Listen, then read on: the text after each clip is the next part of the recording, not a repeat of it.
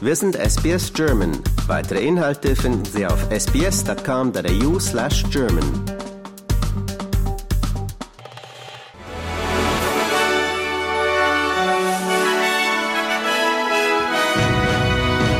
Sie hören den SBS German News Flash an diesem Montag, den 1. Januar. Mein Name ist Adrian Blitzko. Erstmals seit der Covid-Pandemie gab es bei der großen Silvesterparty vor dem Brandenburger Tor in Berlin wieder ein Höhenfeuerwerk. Rund 45.000 Besucher feierten gemeinsam ins neue Jahr. Nach Angaben der Polizei bewarfen sich nahe am Alexanderplatz rund 500 Menschen gegenseitig mit Feuerwerkskörpern. Es gab 230 Festnahmen. Insgesamt schätzte die Polizei die Lage als relativ friedlich ein. Rund viereinhalbtausend Polizisten waren im Großeinsatz, um Ausschreitungen wie die vor einem Jahr zu verhindern. Im Zusammenhang mit den Anschlagsplänen auf den Kölner Dom sind drei weitere Verdächtige festgenommen worden. Der Anschlag habe mit einem Auto verübt werden sollen, teilte der Kölner Polizeipräsident Hermanns mit. Das Innenministerium von Nordrhein-Westfalen sprach von islamistischen Extremisten, die derzeit aktiver seien als sonst. Der deutsche Bundeskanzler Olaf Scholz hat in seiner Neujahrsansprache vor dem Hintergrund von Krisen und Konflikten zu gegenseitigem Respekt und Zuversicht aufgerufen. Deutschland habe sich gegen einen Wirtschaftseinbruch gestemmt. Die Inflation sei gesunken. Das gebe Mut, dass man den Herausforderungen gewachsen sei.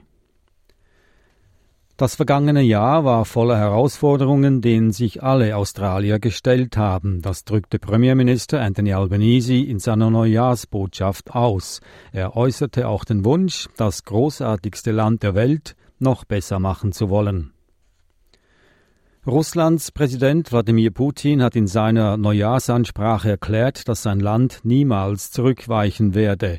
Er erwähnte dabei die Ukraine nicht explizit, dankte aber ausdrücklich den russischen Soldaten. Inzwischen werfen die Ukraine und Russland sich wechselseitige Angriffe in der vergangenen Nacht vor.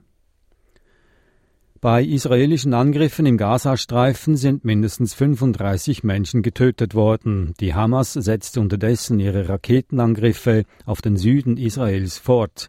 Auch an Israels Grenze zum Libanon kam es erneut zu gegenseitigem Beschuss. Ministerpräsident Benjamin Netanyahu drohte auch dem Iran, der die Hisbollah im Libanon unterstützt. Nordkorea strebe nicht mehr die Vereinigung mit dem Nachbarn Südkorea an, das teilte Machthaber Kim Jong-un während einer Parteisitzung in Pyongyang mit. Er forderte die Streitkräfte auf, Kapazitäten für eine Kriegsantwort aufrechtzuerhalten. Man müsse auf den Fall eines Krieges vorbereitet sein, sagte Jong-un.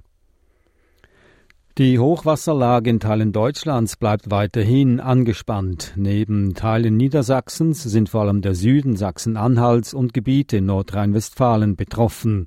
Viele Deiche sind weiter einem hohen Druck ausgesetzt. Die Pegelstände der Flüsse sind inzwischen vielerorts stabil oder gesunken.